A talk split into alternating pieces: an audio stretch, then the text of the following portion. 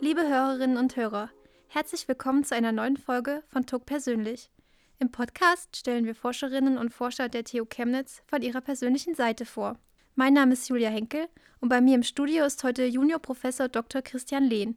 Er ist seit April 2016 Inhaber der Juniorprofessur Theoretische Mathematik an der Fakultät für Mathematik an der TU Chemnitz. Nach einem Studium der Mathematik und Physik in Mainz schlossen sich Auslandsaufenthalte in Grenoble, Straßburg und Paris an. Gefördert durch die DFG kam er nach Deutschland zurück. Hier forschte er als wissenschaftlicher Mitarbeiter am Institut für algebraische Geometrie in Hannover. 2016 erhielt er dann einen Ruf an die TU Chemnitz. Und heute ist er hier bei uns im Studio. Herr Lehn, schön, dass Sie heute unser Gast sind. Herzlichen Dank für die Einladung. Ja, wir haben etwas recherchiert und haben auf ihrer persönlichen Homepage gesehen, dass sie dort an Deck eines Schiffes stehen. In welcher Situation ist das Foto entstanden? Erzählen Sie mal ein bisschen. Ja, okay. Ähm, in der Tat, äh, das war auf einer Überfahrt von, von Irland, vom Festland auf die Aran Islands. So eine Inselgruppe, drei kleine Inseln vor der Küste von Galway. Und das war auf ähm, einer Dienstreise nach, nach Irland. Und dann gab es, glaube ich, ein freies Wochenende. Also dann gab es ein Wochenende. Wochenenden sind immer frei, an denen wir da eben äh, rübergefahren sind. Und es war ganz interessant. Also auf der Insel, da sprechen sie alle Gälisch. Ist Englisch eher eine, eine Zweitsprache. Und manchmal war es auch nicht ganz einfach, die Leute zu verstehen. Ja. Zum Beispiel äh, habe ich eigentlich immer gedacht, Pope das wäre der Papst, aber ja. dort war der Pope war eher ein Pub, also wo man, wo man ah, was trinken okay. geht. War manchmal nicht ganz einfach und es war sehr witzig, also hat Spaß gemacht. War, eine sehr interessante Erfahrung. Und das war beruflich? Was haben Sie da gemacht? Da wurde ich eingeladen von einem Kollegen. Es ist ja immer bei uns so, dass wir an vielen verschiedenen Stellen tätig sind, wie Sie das gerade hm. schon erklärt haben. Und das war ein Kollege, den ich ähm, privat erst kannte und, und dann haben wir ganz ähnliche berufliche Laufbahnen eingeschlagen. Und auf einmal stellte sich heraus, nachdem wir lange nichts mehr voneinander gehört hatten, dass er in, in Galway tätig ist und stolperte dann irgendwie bei seinen Arbeiten über eine Arbeit, die ich irgendwann mal gemacht hatte und wollte ein bisschen mehr dazu wissen und hat mich dann eingeladen, damit ich da einen Vortrag halte und das mal erkläre. Es war, war ein sehr schönes Treffen. Das ist eine gute Gelegenheit gewesen. Ja, absolut. Und na, dann hat man diese Gelegenheit, dass man eben in der freien Zeit auch mal so ein bisschen Land und Leute kennenlernt. Ja. Das war sehr, sehr interessant. Reisen Sie denn auch privat gern? Ja, definitiv. Also ich glaube, ansonsten hätte ich auch irgendwie den falschen Beruf erwischt, denn äh, beruflich mhm. bin ich ja sehr viel unterwegs und wenn man das privat nicht mag, naja, beruflich wird es dann wahrscheinlich auch nicht schöner. Ja, also man ist einfach so, dass äh, in der Mathematik, es ist eine internationale Wissenschaft und die Leute, mit denen man zusammenarbeitet, die sind auf der ganzen Welt verteilt und dann ergibt sich das einfach so, dass ja. man da sehr viel Gelegenheit zum Reisen hat. Und privat mache ich das natürlich auch sehr gerne, aber das äh, ist dann meistens mit meiner Frau zusammen und dann muss man irgendwie so ein bisschen die gemeinsamen Terminkalender koordinieren. Ist nicht mhm. immer ganz einfach, aber auch sehr gerne, ja. Wohin ging Ihre letzte Reise privat? Ach, das war in der Tat nach Paris. Oh, genau. schön. Und zwar haben wir dort geheiratet und das war unser fünfjähriges Hochzeitsjubiläum. Da sind wir wieder zurück ähm, in die Stadt, in, in, der wir geheiratet haben. Sehr schön. Ja, Paris kennen Sie ja ganz gut. Sie haben sich ja dort im Ausland aufgehalten, in Paris. Wie lange waren Sie da? Ich war in Paris anderthalb Jahre durch ein DFG-Forschungsstipendium. Genau. Und in Frankreich insgesamt war ich ein bisschen länger, also ich glaube ein bisschen mehr als drei Jahre, zwischen drei und dreieinhalb Jahren. Was haben Sie da für Erfahrungen sammeln können? Es war sehr interessant. Also das fängt mit, mit ganz kleinen Details an. Und ich bin dann nach Frankreich gegangen, ohne ein Wort Französisch zu sprechen. Oh.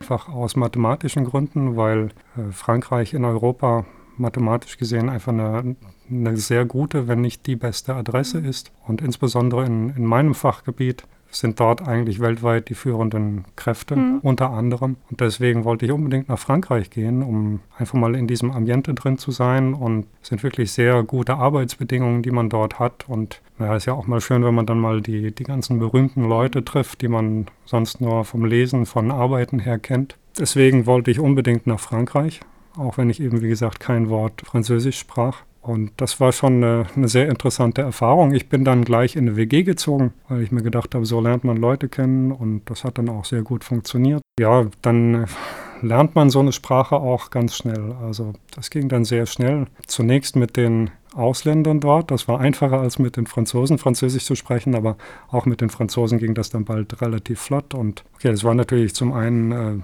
wissenschaftlich, aber auch, auch persönlich ist das eine sehr interessante Erfahrung. Es ist sehr nah, aber irgendwie ist es doch, ist doch sehr weit weg. Ja. In Frankreich wird sehr viel Wert gelegt auf manche Sachen, die bei uns leider so ein bisschen vernachlässigt werden. Also zum Beispiel wird Kultur sehr stark gefördert, also Museen, Konzerte, äh, Oper und sowas, das gibt es dort zum einen ist das häufig viel billiger als bei uns und zum anderen gibt es auch häufiger mal so Open-Air-Konzerte oder Opernübertragungen, also die eben für eine breite Öffentlichkeit sind. Das finde ich sehr schön. Also.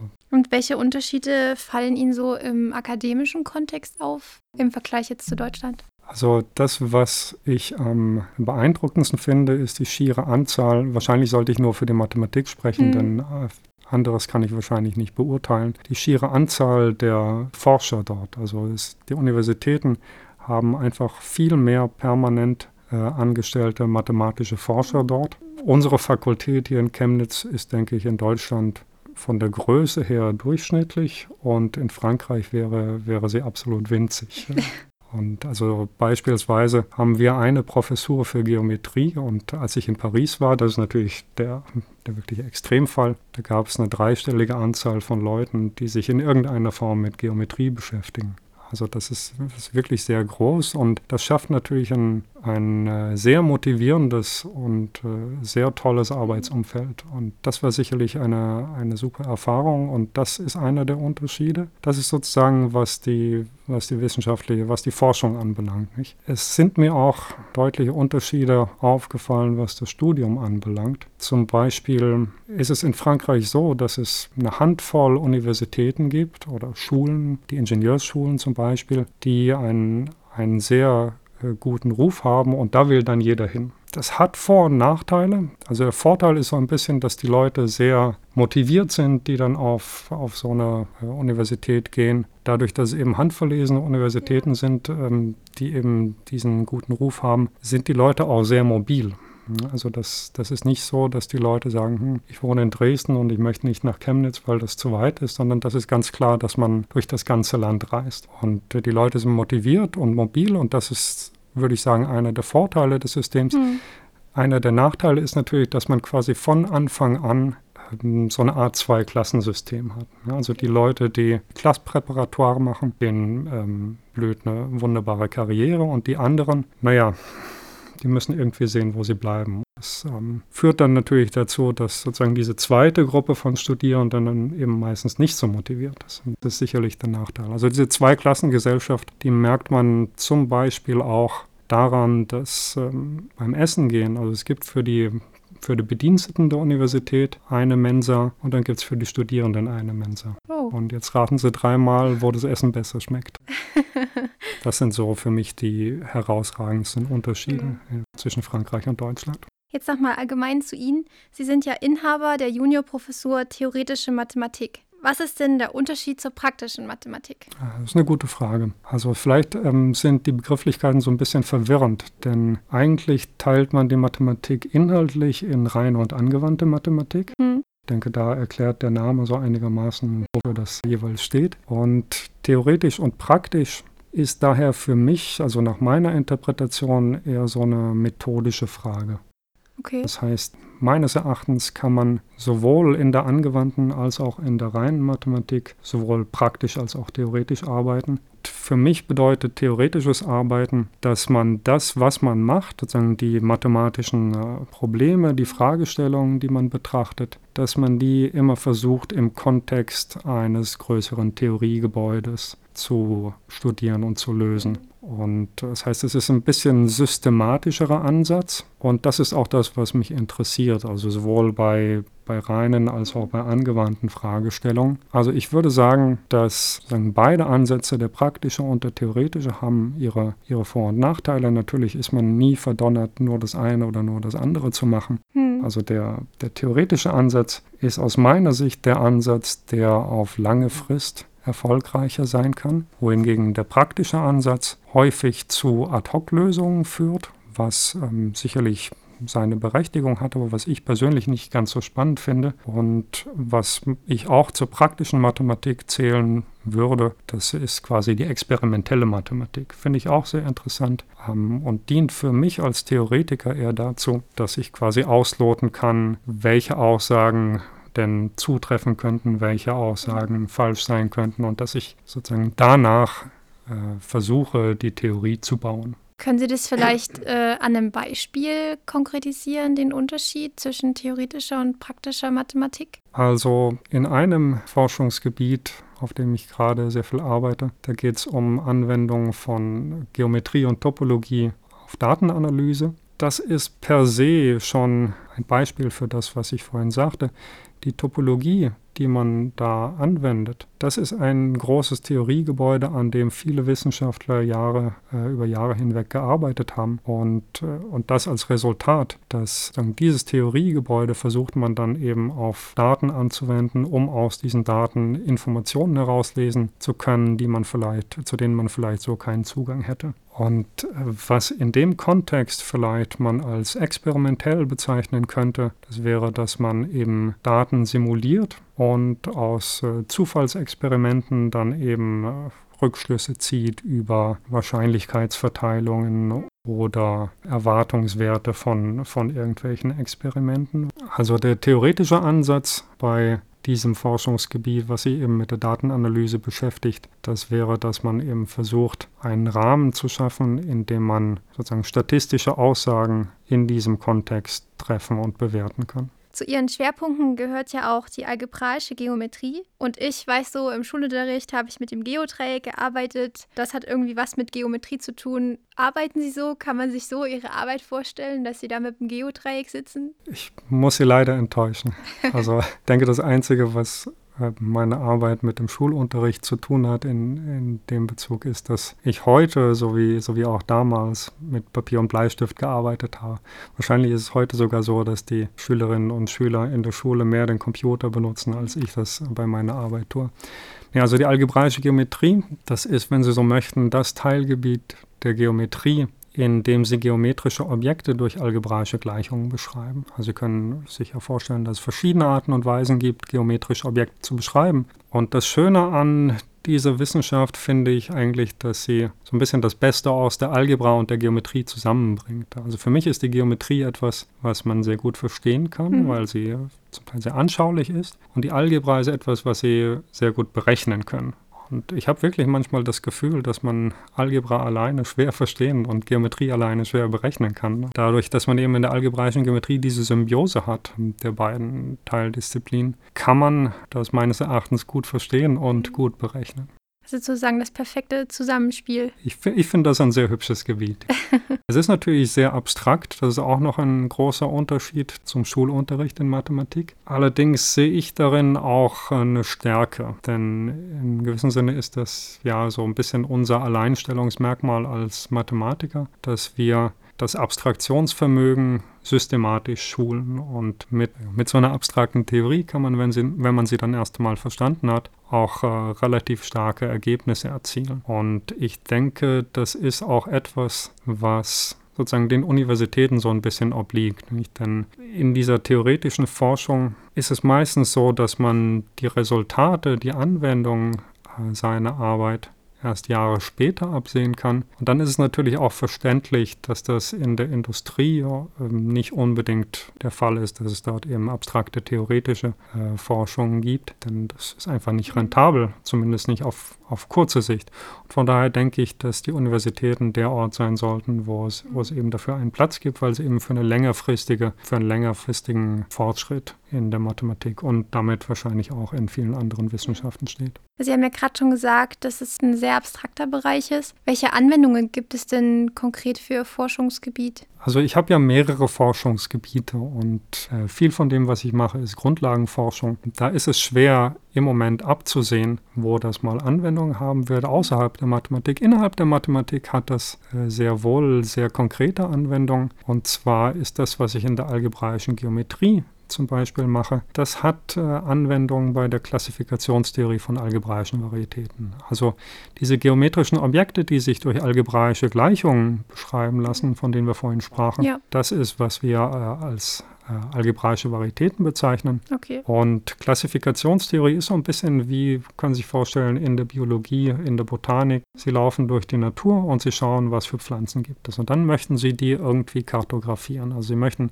ein Bestimmungsbuch schreiben, in dem Sie sagen, erst einmal alle möglichen äh, Varietäten auflisten und dann deren, deren Eigenschaften studieren, derart, dass wenn sie irgendwann mal mit einer Varietät in Kontakt kommen, dass sie dann sagen können, welche ist das denn eigentlich? Also das ist, was man unter Klassifikationstheorie verstehen sollte auf diesem Gebiet. Sagen, wofür das mal verwendet werden kann, das ist ähm, außerhalb der Mathematik ist zurzeit schwer absehbar. Also die Physiker interessieren sich sehr dafür in der Stringtheorie, aber es ist durchaus denkbar, durchaus vorstellbar, dass das auch ähm, anderswo interessant interessante Anwendungen finden wird. Und ein anderes Arbeitsgebiet ist, wie ich schon ansprach, äh, geometrische und topologische Methoden in der Datenanalyse. Das ist ein sehr aktuelles Thema, wo, denke ich, das Anwendungsfeld klarer umrissen ist. Denn sagen, Datenanalyse ist etwas, was äh, im Moment ja äh, allenthalben zur Anwendung kommt. Wobei ich auch da sagen muss, dass ich mich dafür eben theoretische Fragen interessiere. Und was genau Data Scientists daraus machen werden, das, äh,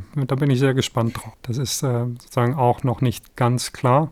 Es gibt äh, zum Teil Anwendungen davon, ähm, zum Beispiel bei, äh, bei Bildanalysen. Meines Wissens hat das Anwendungen bei der Vermessung von Tumoren, aber das äh, ist etwas, was sich sozusagen meiner Expertise auch ein bisschen entzieht. Ähm, da wir gerade von Ihren Forschungsgebieten sprechen, an was forschen Sie denn aktuell? Da ich ja gerade diese beiden Gebiete genannt habe in der algebraischen Geometrie, genau. da bin ich im Moment sehr daran interessiert, dass, äh, also zu verstehen, welche Aussagen man mit analytischen Methoden treffen kann. Also die algebraische Geometrie ist ja, wie der Name schon sagt, irgendwo zwischen Geometrie und Algebra. Sozusagen es gibt auch Anwendung von Analysis eben in diesem Gebiet. Also in der Praxis ist das häufig so, Algebra ist das mit den Gleichungen und Analysis ist das mit den Ungleichungen. Und von einem eher theoretischen Standpunkt ist die Analysis eben diejenige Wissenschaft, die sich mit, mit Grenzwertprozessen auseinandersetzt, unter anderem eben. Das bedeutet, dass sie versuchen, gewisse Dinge zu approximieren und sagen, das immer besser und besser zu approximieren und dann quasi schauen, was, was im Grenzwert mit dieser Approximation passiert. Dann gibt es da so interessante Gebiete wie Differentialgleichungen äh, und ähm, Variationsrechnung. Differentialgleichung zum Beispiel, das ist etwas, was, was äh, in der Geometrie sehr viel Anwendung findet. Und das versuche ich gerade in konkreten Fällen besser zu verstehen. Hm. Das ist eine Sache. Ich glaube, um da weiter ins Detail gehen zu können, da, da müsste ich wahrscheinlich etwas ausholen. Aber sagen, was das andere Gebiet anbelangt, von dem ich sprach, also geometrische, topologische Methoden in der Datenanalyse, da versuchen wir gerade, dass wir die Grundlagen schaffen, also die wahrscheinlichkeitstheoretischen Grundlagen schaffen, um eben mit diesen Methoden auch statistische Aussagen treffen zu können. Also Wahrscheinlichkeitstheorie, das ist das ist dieses Gebiet, wo man, äh, typische Frage ist irgendwie, Sie haben drei Würfel und einer davon ist gezinkt und mit welcher Wahrscheinlichkeit würfeln Sie drei Fünfer oder sowas. Und die Wahrscheinlichkeitstheorie ist in gewisser Weise Grundlage für die Statistik. Und die Statistik ist das, was Sie in der Anwendung benötigen, denn äh, Sie möchten aufgrund irgendeines Experiments, was Sie durchgeführt haben, möchten Sie Aussagen über das System treffen. Und das basiert auf, auf Wahrscheinlichkeitstheorie. Und diese, diese Theorie von geometrischen und topologischen Methoden in der Datenanalyse, deren geometrische und topologische Grundlagen, die wurden weitestgehend ausgearbeitet und da haben wir eine funktionsfähige Theorie. Allerdings ist das noch nicht besonders gut mit der Wahrscheinlichkeitstheorie verwoben. Wenn Sie irgendwann einmal Statistik damit treiben wollen, dann äh, sollte das besser der Fall sein. Und da arbeiten ja. wir im Moment dran. Ja, ganz allgemein ist Mathematik ja für viele Menschen nicht so das beliebteste Fach. Was glauben Sie denn, wie man Menschen mehr für die Mathematik begeistern könnte? Ich habe eigentlich, muss ich sagen, gar nicht mal so sehr diese Erfahrung gemacht. Die, die meisten Leute, mit denen ich über Mathematik spreche, und das sind nicht nur Mathematiker. Ich wollte gerade sagen, das sind bestimmt nur Kollegen. Nein, sicherlich nicht. Ich, ich spreche, glaube ich, viel zu viel über Mathematik, als, also mehr, eher zu viel als zu wenig. Die meisten Leute sind dem eigentlich recht, recht ähm, positiv eingestellt gegenüber. Dennoch haben sie natürlich recht, man sollte versuchen, dass man, dass man noch mehr Leute für die Mathematik begeistern kann. Und es sind aus meiner Sicht zwei Dinge, die man dazu tun müsste. Also zum einen denke ich, ist dadurch, dass die Mathematik eine immer größere Rolle in, äh, auch außerhalb der Mathematik spielt, sollte man denke ich, mehr Mathematik unterrichten. Also ich finde, dass an der Schule wie auch an der Universität sollte das eigentlich eine, eine prominentere Rolle einnehmen in, in Studiengängen ähm, außerhalb der Mathematik. Das ist natürlich etwas, worauf wir als Mathematiker nur in geringem Umfang Einfluss nehmen können. Das andere, denke ich, ist, dass man schon irgendwie als Mathematiker, als Wissenschaftler die Mathematik vielleicht ein bisschen anders nach außen vertreten sollte. Mhm. Also fallen mir zwei Aspekte ein. Also der eine ist, dass wir, denke ich, wenn wir zum Beispiel Vorträge halten für ein breites Publikum, dann sollten wir schon auch über die Mathematik sprechen, die uns gerade wirklich selbst interessiert. Es gibt viele Kollegen und ich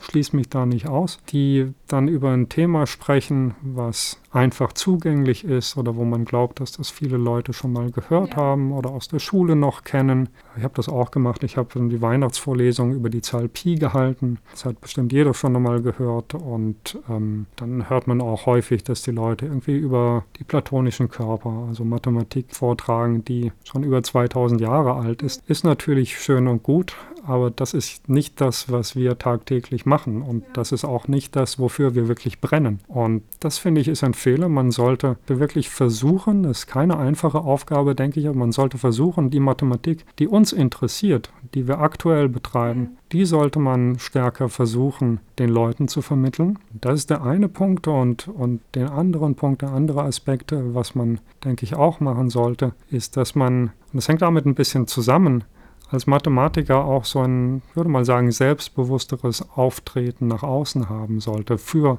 die eigene Wissenschaft. Ich meine, es ist ja auch ein bisschen verständlich, dass sozusagen, wenn man nur über Mathematik erzählt, die schon tausend Jahre alt ist ja. und die, die vielleicht zum Teil auch gar nicht mehr so aktuell ist, dann fragen die Leute schon, ja gut, wofür ist das denn eigentlich gut, wenn ihr, wenn ihr ohnehin schon nichts Neues macht? Äh, was kann man denn mit Mathematik außerhalb der Mathematik erreichen? Damit begibt man sich also quasi ja, in so einen Rechtfertigungszwang, also dass man versucht, das eigene Fachgebiet eben durch Anwendung in anderen Gebieten zu rechtfertigen.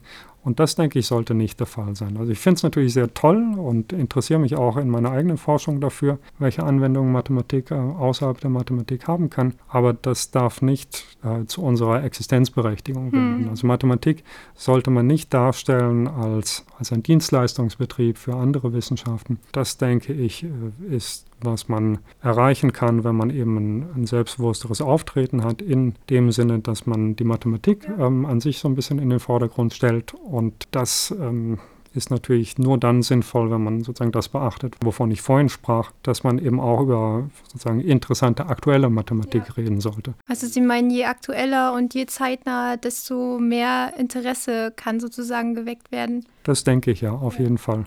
Es ist gerade bei, bei Dingen, die vielleicht etwas abstrakter sind, sicherlich keine einfache Aufgabe, ja. die man auch nicht in fünf Minuten erledigen kann. Aber man muss sich einfach der Herausforderung stellen. Und ich ja. denke, dann könnte man schon erreichen, dass man mehr Leute für Mathematik ja. begeistern kann. Was machen Sie denn als erstes, wenn Sie morgens zur Arbeit kommen?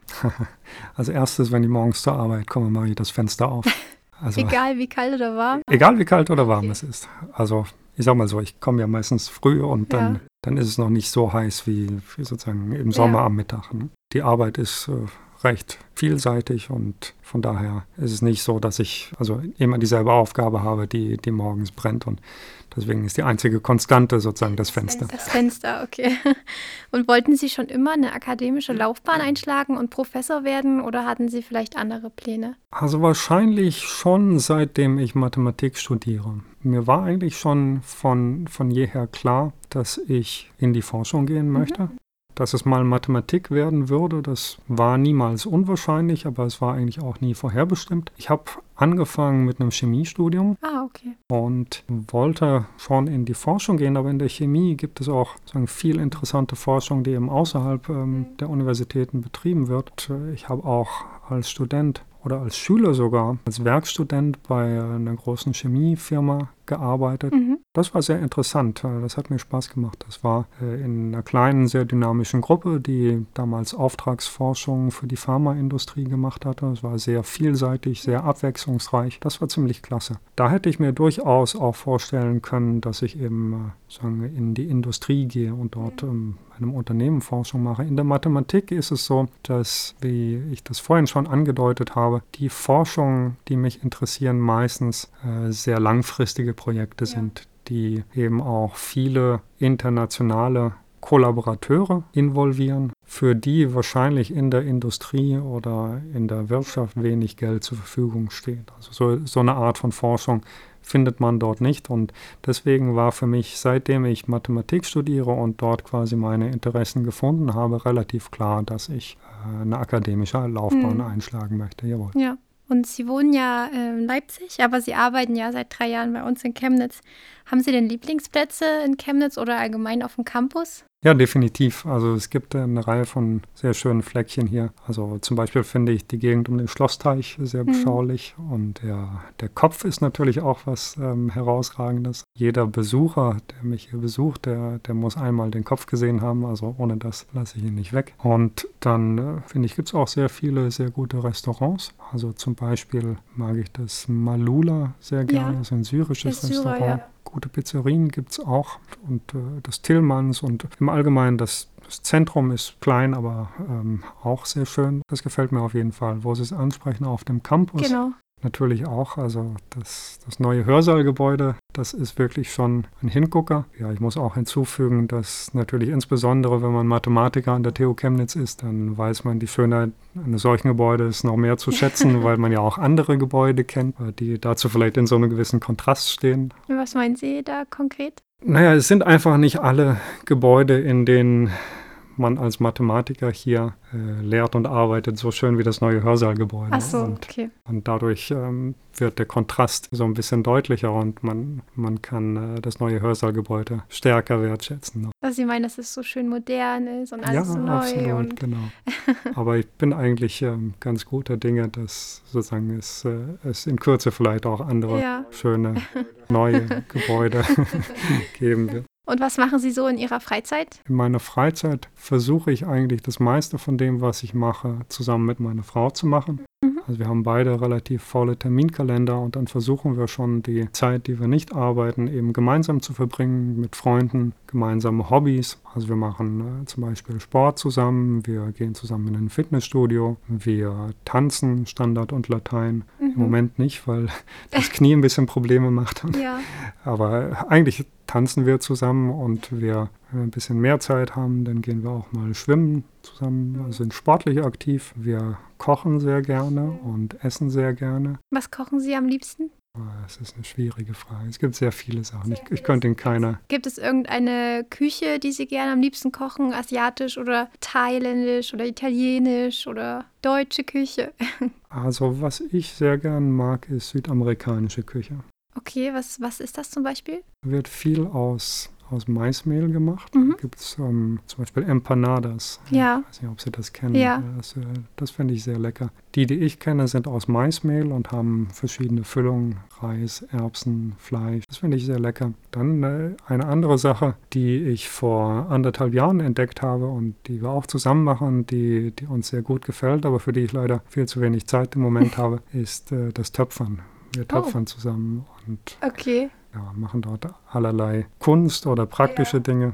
Das heißt, Sie haben auch ganz viel eigenes zu Hause stehen? Ganz viel eigenes zu Hause, im Büro stehen. Und ich denke, die meisten Freunde von uns haben mittlerweile auch solche Dinge, die, die wir ihnen dann irgendwann mal ja. geschenkt haben. Was töpfern Sie denn so? Tassen oder Vasen? Das sind eher die praktischen Gegenstände, ja. Wo ich nach wie vor hin und weg von bin, ist, das sind Buchstützen, die man ins Regal stellt und ja, dass man zwischen die genau. eben Bücher stellen kann, ja. damit sie nicht umfallen.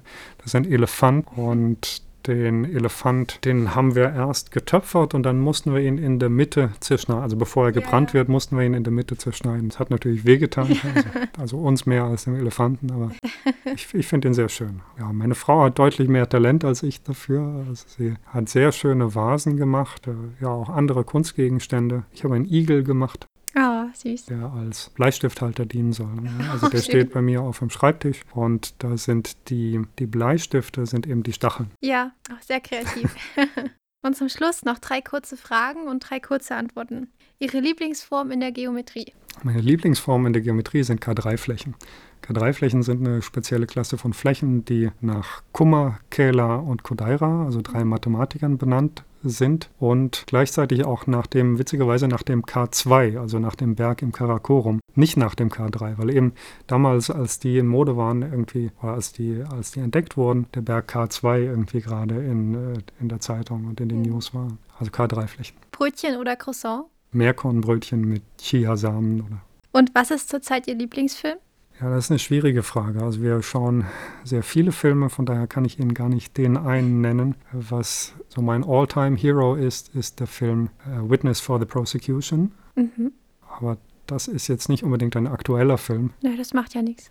Und äh, also an aktuellen Filmen in letzter Zeit fand ich uh, Your Name, also ein Anime, fand ich sehr interessant. Und Hidden Figures, so ein Biopic über, ja. über drei schwarze ja. Rechnerinnen ja. bei der NASA. Dann haben wir auch viele Filme nach äh, Schauspielern uns ausgesucht. Also im Moment ah. schauen wir sehr viele Filme mit äh, Ricardo Darin, also ein argentinischer Schauspieler, der uns sehr gefällt. ja, Herr Lehn, danke, dass Sie heute unser Gast waren. Herzlichen Dank für die Einladung.